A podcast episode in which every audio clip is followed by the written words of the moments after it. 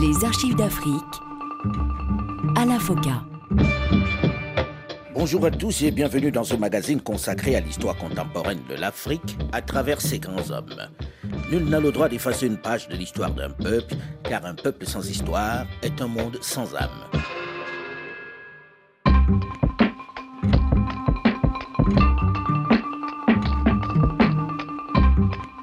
Arrivé aux affaires au lendemain de la mort du président Agostino Neto en cette fin d'année 1979, celui que l'on n'attendait pas, celui qui ne faisait pas vraiment partie des chefs historiques du MPLA, le parti État qui gouverne l'Angola depuis son indépendance, va aussitôt être confronté à la guerre qui secoue son pays.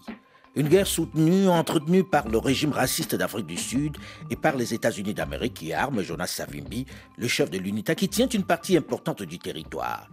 Dès le 26 septembre 1979, c'est-à-dire six jours seulement après l'arrivée de Eduardo dos Santos à la présidence de la République d'Angola, l'Afrique du Sud déclenche une attaque aérienne de grande envergure sur le territoire.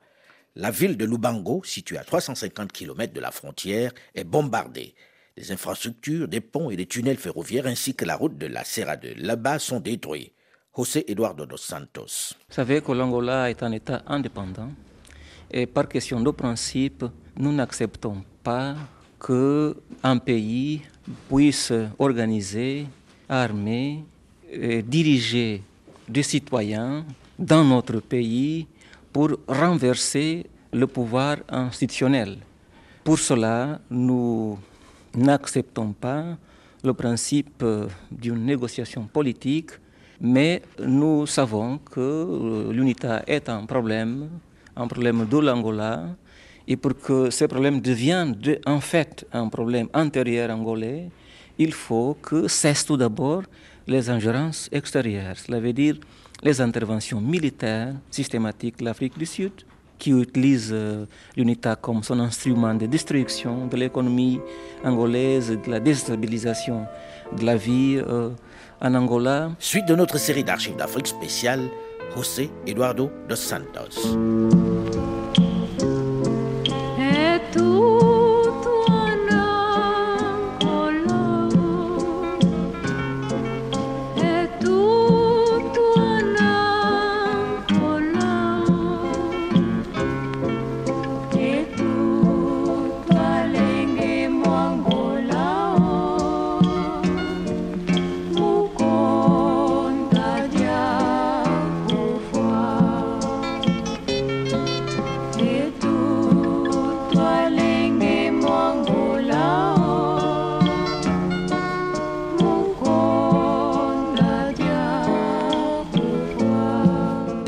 Des années 1980, José Eduardo dos Santos recherche des solutions d'apaisement diplomatique. Mais il est confronté à l'opposition de Washington qui arme son adversaire, Jonas Savimbi.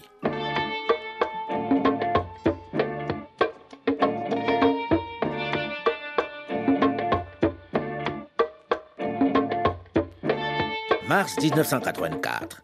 José Eduardo dos Santos se rend à Cuba pour rencontrer son compagnon, l'un de ses soutiens les plus sûrs, Fidel Castro.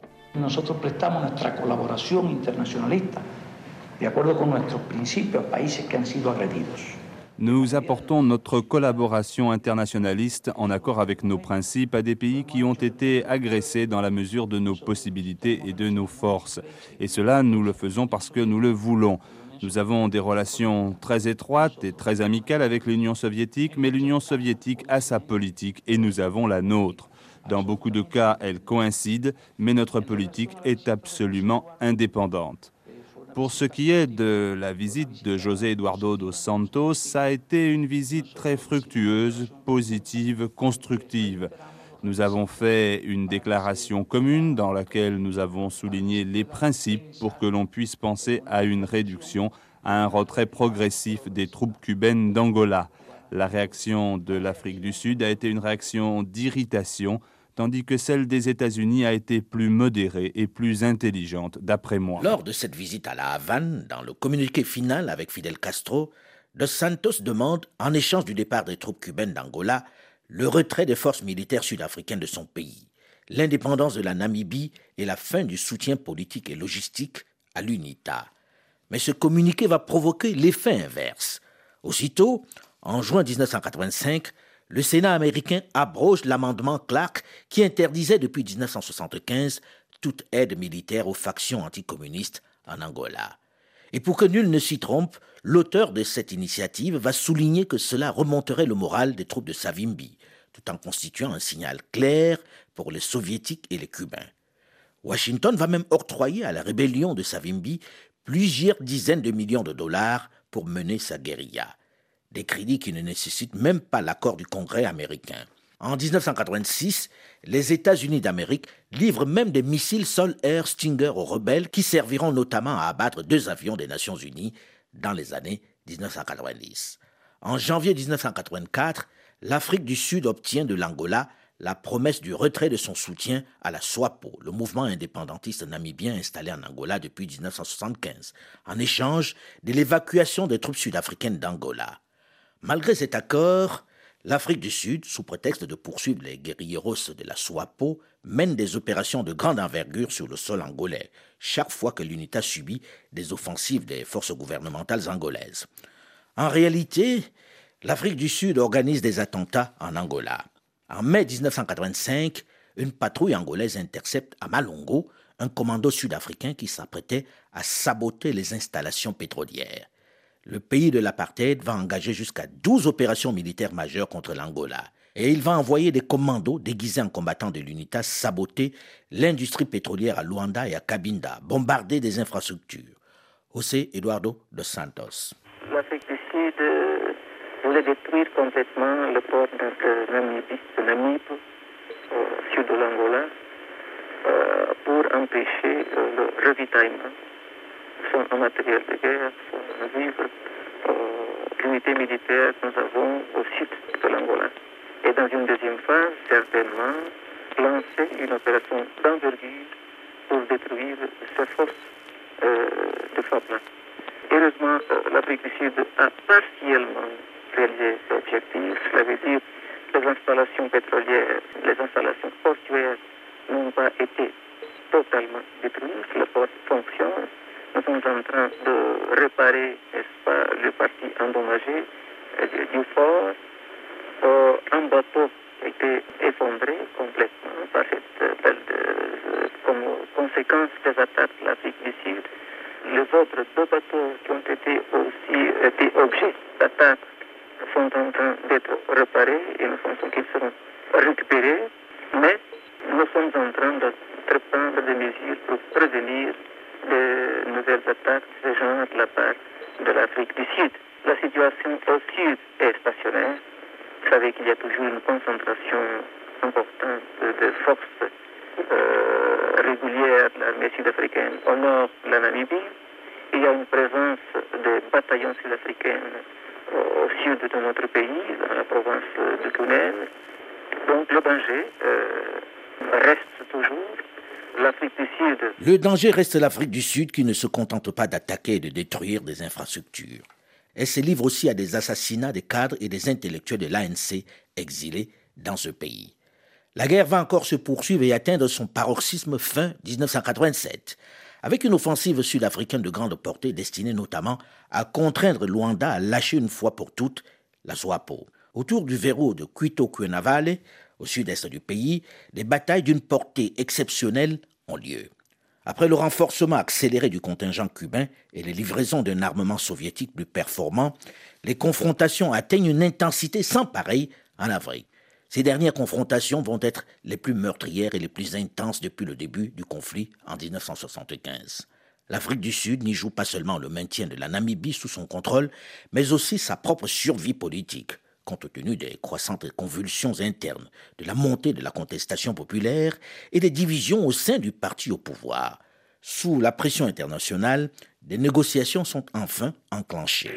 Il n'y aura pas de paix complète et durable en Afrique australe, tandis qu'il existera le régime raciste de l'Afrique du Sud et sa politique expansionniste et les négociations entre les différents belligérants vont durer quelques mois, avec Angolais et Cubains d'une part, Sud-Africains et Américains de l'autre. Elles vont aboutir à la signature d'un accord le 22 décembre 1988 à New York qui ouvre enfin la voie à l'indépendance Nous avons proposé un projet d'accord global aux États-Unis d'Amérique, accord qui serait signé par l'Angola, Cuba, l'Afrique du Sud et aussi par la SWAPO. Les points essentiels de cet accord sont notamment le retrait des troupes sud-africaines de l'Angola, la cessation des agressions sud-africaines, la cessation de l'aide de toutes sortes que l'Afrique du Sud apporte à l'UNITA et l'application de la résolution 435 sur l'indépendance de la Namibie. En contrepartie, Angola et Cuba seraient disponibles à retirer les troupes cubaines au sud du parallèle 13 dans une période de deux ans euh, depuis euh, l'application de la résolution 435. Le président Mitterrand s'est montré très favorable à ces efforts qui sont développés par l'Angola, soit pour essayer d'obtenir la paix en Namibie et en Angola, et en général en Afrique australe, et également pour résoudre les questions militaires, euh, économiques qui préoccupent actuellement l'Angola. José Eduardo dos Santos peut se réjouir. Sa diplomatie commence à connaître quelques succès. «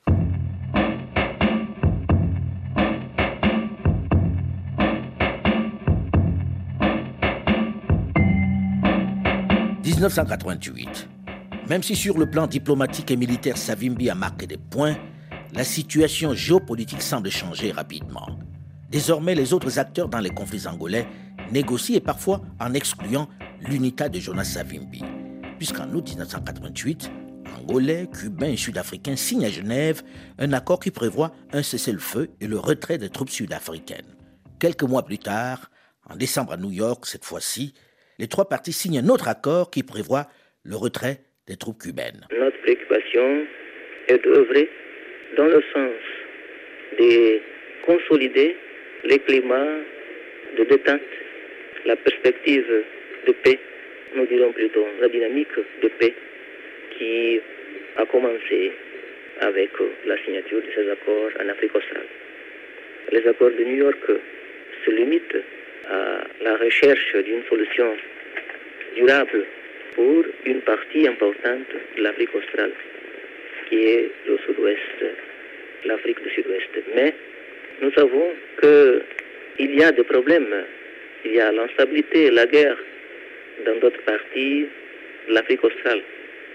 La guerre au Mozambique et les attaques systématiques contre le pays voisin par l'Afrique du Sud raciste.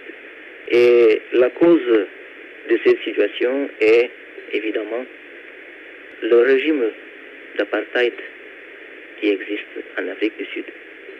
Nous pensons donc qu'une autre priorité de nos efforts diplomatiques doit être la recherche de voies et moyens pour mobiliser l'opinion publique internationale, toutes les forces valides et prix de paix et de liberté dans le sens de la solution du problème de l'apartheid. Cette dynamique mise en marche par les Américains, où l'on parle également de l'accession de la Namibie à l'indépendance, exclut Jonas Savimbi, qui doit faire face à l'avancée des troupes angolo-cubaines qui pourraient contourner et couper son fief de Jamba dans l'extrême sud-est. Il faut dire que la sensibilité de l'opinion américaine a profondément changé à l'égard de l'Afrique australe.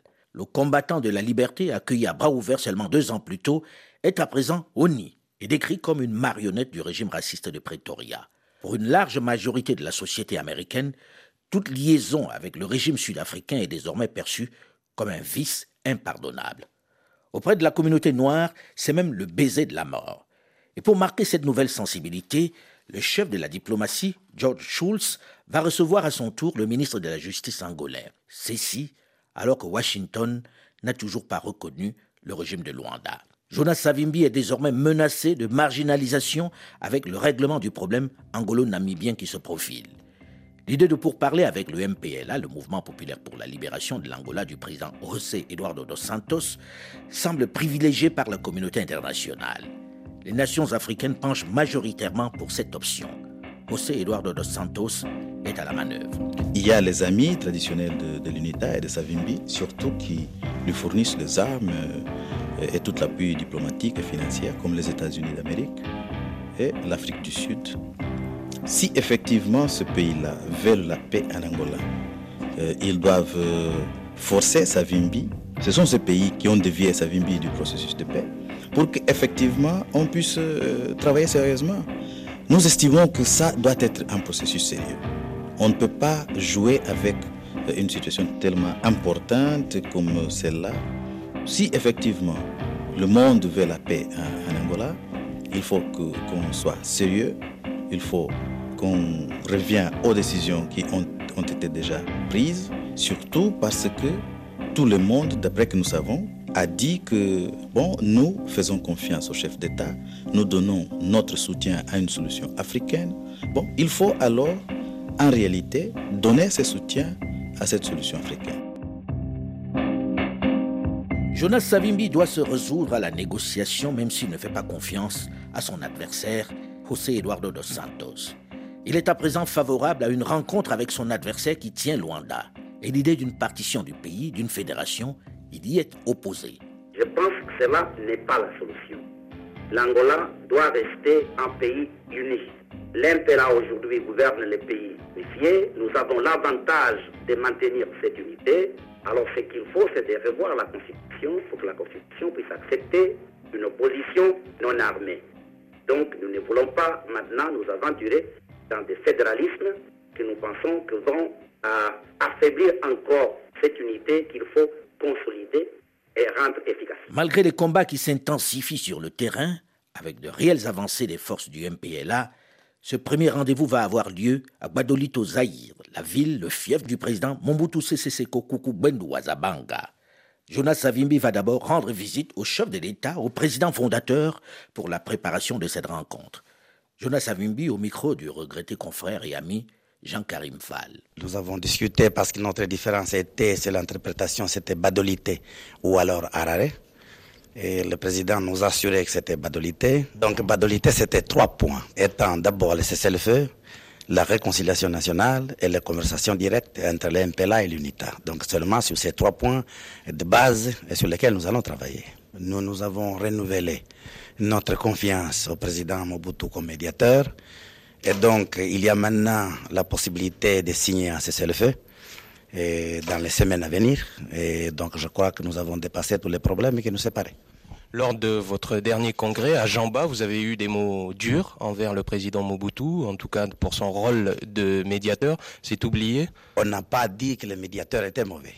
On n'a pas dit ça. Le communiqué parlait plutôt des cinq points de notre programme et on souhaitait que le médiateur soit impartial. Aujourd'hui, ce médiateur est impartial? Absolument. La rencontre de juin 1989 à Guadolite est un échec, puisque dès le mois suivant, le cessez-le-feu est rompu.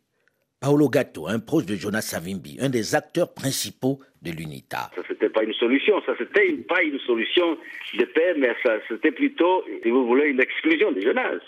On ne peut pas négocier la paix en Angola devant une poignée de chefs d'État. C'est pas ça. Il faut tout un processus de négociation, de donner, de recevoir, de, faire des concessions réciproques.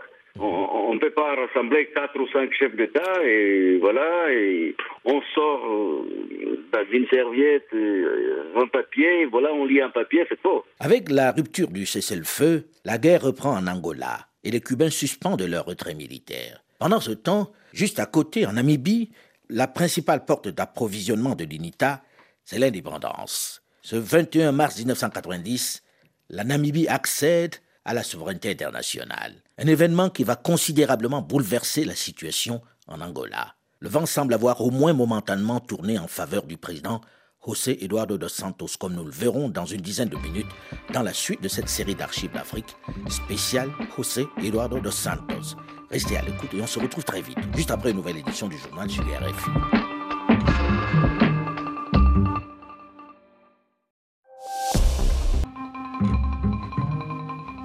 Les archives d'Afrique à la FOCA. Bonjour et bienvenue à tous ceux qui nous rejoignent. C'est maintenant dans la seconde partie de ce magazine consacré à l'histoire contemporaine de l'Afrique à travers ses grands hommes. Nul n'a le droit d'effacer une page de l'histoire d'un peuple, car un peuple sans histoire est un monde sans âme il n'y aura pas de paix complète et durable en Afrique australe, tandis qu'il existera le régime raciste de l'Afrique du Sud et sa politique expansionniste et belliqueuse. Après près d'une dizaine d'années à la tête de l'Angola, dont il ne contrôle qu'une partie du territoire, le président José Eduardo dos Santos, en cette fin de la décennie 80, malgré sa volonté d'en finir avec la guerre qui ensanglante son pays, n'est toujours pas parvenu à arrêter les affrontements.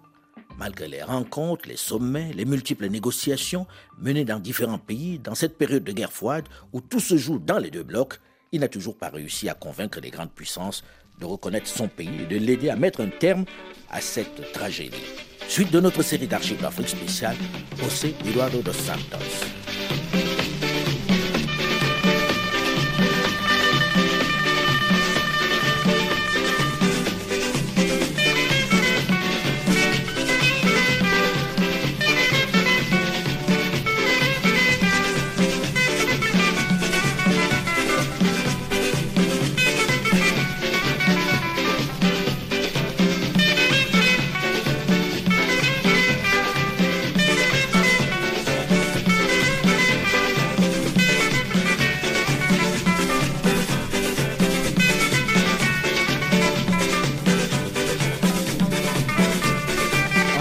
Année 1989, alors que le MPLA de José Eduardo dos Santos connaît de réelles avancées sur le terrain militaire, un énième rendez-vous pour des pourparlers est pris à Badolite au Zaïre. La ville, le fief du président Mobutu Sese Seko Kuku Wazabanga. C'est un échec, puisque dès le mois suivant, le cessez-le-feu est rompu. Paolo Gatto, un proche de Jonas Savimbi, un des acteurs principaux de l'UNITA. Non, non, non, ça c'était pas, ça c'était pas une solution, ça c'était, ça c'était pas une solution de paix, mais ça c'était plutôt une, si vous voulez, une exclusion de Jonas. On ne peut pas négocier la paix en Angola devant une poignée de chefs d'État. C'est pas ça. Il faut tout un processus de négociation, de donner, de recevoir, de, de faire des concessions réciproques. On ne peut pas rassembler quatre ou cinq chefs d'État et voilà, et on sort euh, d'une serviette euh, un papier, voilà, on lit un papier, c'est faux. Non, non, non, c'est pas sérieux. Avec la rupture du cessez-le-feu, la guerre reprend en Angola et les Cubains suspendent leur retrait militaire. Pendant ce temps, juste à côté, en Namibie, la principale porte d'approvisionnement de l'UNITA, c'est le début du changement. Chose impensable quelque temps plus tôt, on vote pour l'indépendance. One man, one vote. Un homme, une voix. Un séisme dans cet autre pays tampon où la minorité blanche détenait l'essentiel des richesses et du pouvoir.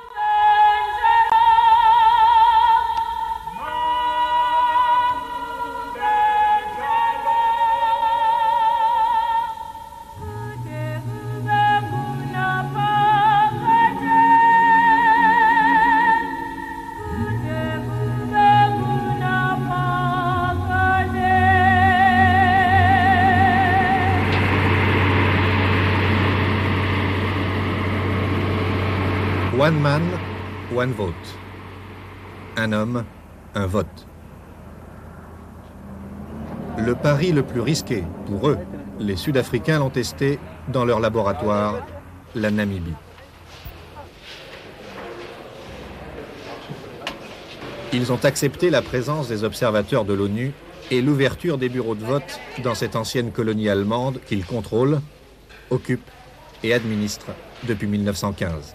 Ici aussi, comme en Afrique du Sud, une minorité blanche contrôlait le pays. La majorité noire, elle, n'avait pas d'existence civique. Les blindés des Nations Unies ont remplacé les commandos sud-africains, commandos chargés, il y a quelques mois encore, de barrer la route, ici, sur la frontière avec l'Angola communiste, aux guerrilleros namibiens de la SWAPO. Ce 9 février 1990, la Namibie accède à la souveraineté internationale.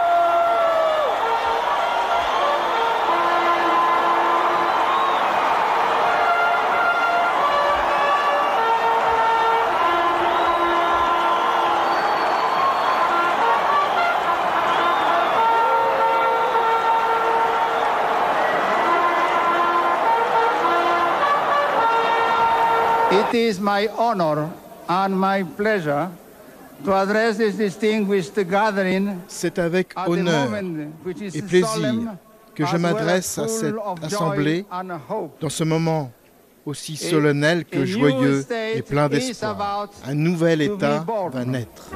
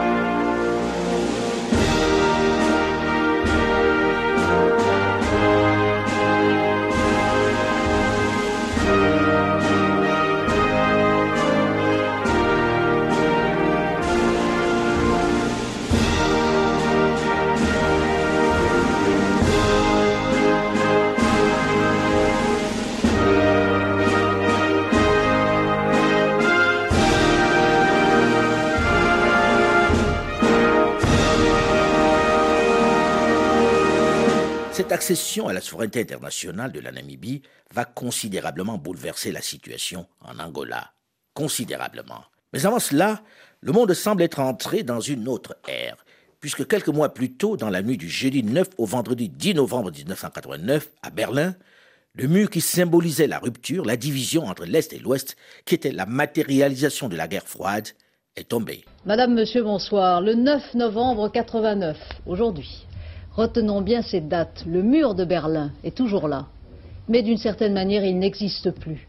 Le rideau de fer, qui depuis 28 ans sépare les deux Allemagnes et comme une longue blessure les deux Europes, le rideau de fer a été aujourd'hui effacé, effacé par la pression d'un peuple sur un régime à bout de force.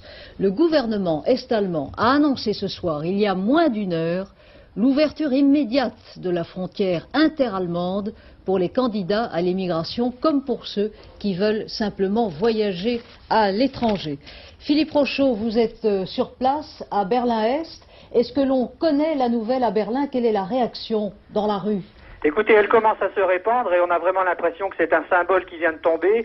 Depuis que les visas n'étaient plus nécessaires pour la Tchécoslovaquie, il y avait toujours la sensation qu'on pouvait partir vers l'Allemagne fédérale, mais seulement à travers un pays tiers. Et c'est comme ça qu'on a vu partir 200 000 personnes en quelques mois à travers la Hongrie et la Tchécoslovaquie. Avec la chute du mur de Berlin, s'effondre le communisme. Désormais, on est entré dans une période où l'affrontement entre les deux blocs est moins important, où l'ancien bloc de l'Est est plus préoccupé par les divisions qui naissent. Du coup, l'expansion en Afrique n'est vraiment plus une priorité. Et pour les nations occidentales aussi, la géostratégie a changé. Le soutien aux guérillas pour lutter contre le communisme ne se justifie plus vraiment. L'UNITA risque d'être très vite coupée de toutes ses sources de financement, de toutes les aides dont elle bénéficiait encore. Surtout que le nouveau slogan, la nouvelle politique des grandes nations pour le continent, est l'exigence de l'instauration de la démocratie. Pour eux, avec la fin de la guerre froide, le continent noir doit maintenant se mettre à l'heure de la démocratie. C'est le discours de François Mitterrand au traditionnel sommet France-Afrique réunit chaque année les anciennes colonies de la France. Cette année-là, elle se tient dans la station balnéaire de la Bolle. Il est évident que cette aide traditionnelle, déjà ancienne, sera plus tiède en face de régimes qui se comporteraient de façon autoritaire sans accepter l'évolution vers la démocratie et qu'elle sera enthousiaste vers ceux qui franchiront ce pas avec courage et autant qu'il leur sera possible.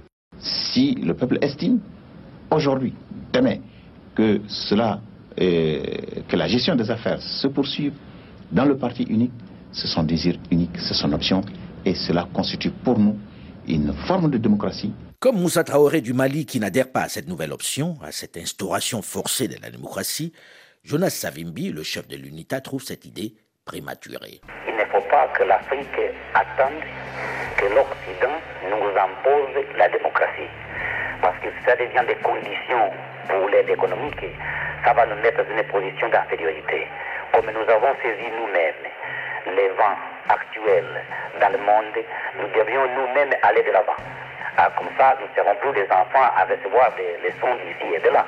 Et aussi, j'aimerais que nous, les Africains, nous puissions nous-mêmes prendre nos affaires en main et que les autres partenaires puissent nous respecter et puissent nous aider dans l'intimité. Parce que je ne pense pas que l'esclavage est bon de répéter deux fois. C'est dans ce climat de changement, dans cette tempête, que reprennent les négociations angolaises à Evora au Portugal, fin avril 1990. La guerre a duré pendant 15 ans, donc euh, nous aimerions qu'aujourd'hui même nous puissions nous retrouver dans les bras de nos frères. Et je suis convaincu, quelles que soient les difficultés, on va avancer. Et nous préférons avancer à petits pas que de bousculer les étapes. Mais nous sommes euh, optimistes que de cette rencontre qui a lieu maintenant à Lisbonne, quelque chose va sortir de positif. Parce que c'est la troisième fois qu'on se rencontre avec le gouvernement de Luanda. Et nous sentons tous que nous avons besoin d'un cessez-le-feu. Nous croyons qu'une meilleure réconciliation se fera dans la diversité des opinions. Donc, cette ouverture, nous voulons que soit concrétisée et nous l'encourageons dans ce sens. Même la situation en Afrique australe, je crois, je crois que joue énormément en faveur de la paix en Angola. D'abord, il y a eu l'indépendance de la Namibie. Maintenant, il y a aussi les négociations entre le gouvernement sud-africain, l'ANC et d'autres mouvements. Je crois que tout cela peut nous encourager à penser que notre région va bientôt se stabiliser. Parce qu'avec l'apartheid disparu, les pays africains indépendants, cela va jouer comme catalyseur pour la paix en Angola. Et cet optimisme va finir par payer puisque les négociations vont bon train. Jonas Savimbi semble optimiste. Tout d'abord, euh, les conditions euh, sont-elles entièrement réunies pour la rencontre du 5 mai? Toutes les conditions sont réunies. Nous avons tous les contacts nécessaires, nous avons fait tous les préparatifs. Nous sommes confiants dans le fait que la réunion va être un succès et déboucher sur la stabilité du pays. En quoi est-ce que ces conditions sont réunies? Les conditions sont réunies car nous avons suffisamment travaillé à la préparation de cette conférence. Nous n'y allons pas pour essayer, mais pour réussir. Et donc, à l'ordre du jour, avant cette réunion, des rencontres dans d'autres pays, notamment en Afrique du Sud. L'invitation que j'ai reçue du président Mandela va se concrétiser, mais nous préférons avant cela aller à Lusaka pour parler au président dos Santos. La rencontre entre les différents protagonistes va aboutir en mai 1991 aux accords de paix signés à Lisbonne.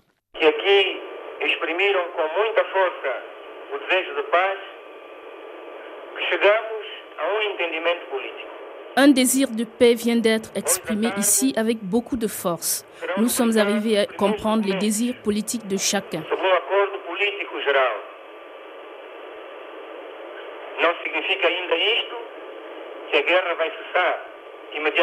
Cet après-midi, les premiers documents sur l'accord de politique générale seront signés. Cela ne signifie pas la fin immédiate de la guerre. Les négociations vont néanmoins continuer jusqu'à la fin des hostilités. Mais un peu partout sur le continent souffle un fort vent de démocratie qui balaie des régimes comme celui de Moussa Traoré au Mali et qui fragilise d'autres comme celui de Mobutu au Zaïre. Faites attention au Zaïre si vous voulez que l'Angola se stabilise. Ne déstabilisez pas le Zaïre. Autrement, vous allez avoir deux pays à la dérive dans la région. Attention au président Mobutu. Ces propos sont ceux de Jonas Savimbi au président Bush en cette période de tourment démocratique sur le continent. Il devient un important soutien du président fondateur zaïrois dont le pouvoir tangue dangereusement. Mobutu, qui pendant toutes ces années de guerre civile l'a aidé, lui a apporté le soutien des grandes puissances. Mais Savimbi n'est plus écouté. Il ne représente plus un réel enjeu dans la région. Paolo Gatto, un des principaux acteurs de l'UNITA, la chute du mur de Berlin euh, euh, a changé profondément euh, les intérêts géostratégiques mondiaux.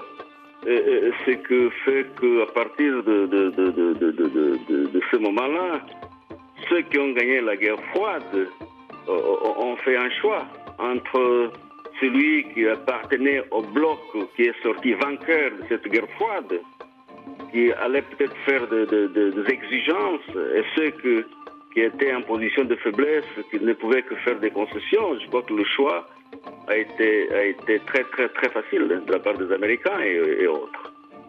C'est à, partir de ce, à partir de ce moment-là que, je pense euh, Jonas Savimbi a été, a été relégué à, une position de, de, quasiment euh, paria international, avec des sanctions, avec ceci et cela. Un désir de paix vient d'être exprimé ici avec beaucoup de force. Nous sommes arrivés à comprendre les désirs politiques de chacun. Cet après-midi, les premiers documents sur l'accord de politique générale seront signés. Cela ne signifie pas la fin immédiate de la guerre. Les négociations vont néanmoins continuer jusqu'à la fin des hostilités.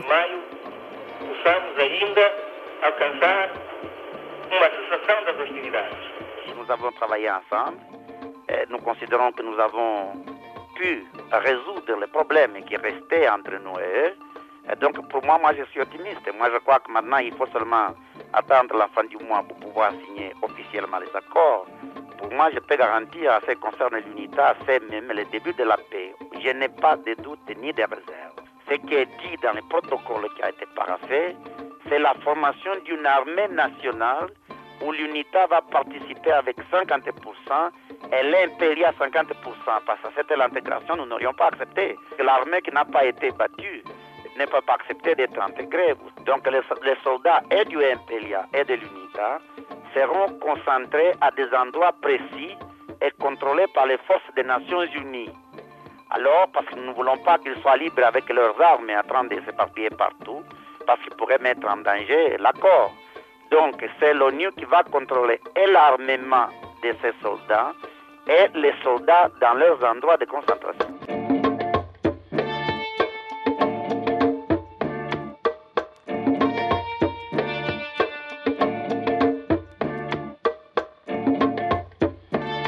Les accords de paix signés à Lisbonne ce 31 mai 1991, après 15 années de guerre civile, sans vainqueur ni vaincu, avec plus d'un million de morts, devant les secrétaires généraux de l'ONU et de l'OUA, l'Organisation de l'Unité africaine, Yoweri Museveni et Javier Pérez de Cuellar, et les responsables des diplomaties américaines et soviétiques, prévoient, entre autres, des élections pluralistes et libres dans 18 mois.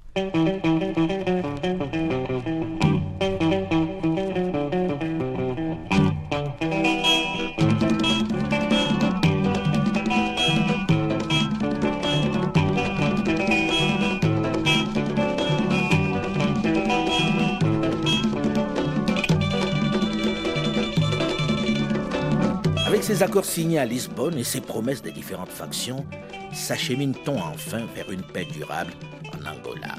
Rien n'est certain. Une chose est sûre, le pays va encore connaître de réels remous, comme nous le verrons la semaine prochaine dans la suite de cette série d'archives d'Afrique spéciale, José Eduardo dos Santos. En attendant, vous pouvez réécouter les précédents épisodes sur le site de RFI à la rubrique podcast ou sur le site archivedafrique.com ou tout simplement sur votre téléphone portable en téléchargeant gratuitement l'application Archives d'Afrique. Vous pouvez également réagir sur notre page Facebook RFI. Delphine Michaud, Olivier Raoul et Alain Foucault, nous vous donnons quant à nous rendez-vous la semaine prochaine, même heure, même fréquence, pour la suite de cette série d'Archives d'Afrique. Dans un instant, une nouvelle édition du journal sur Radio France Internationale. Restez à l'écoute et à très vite.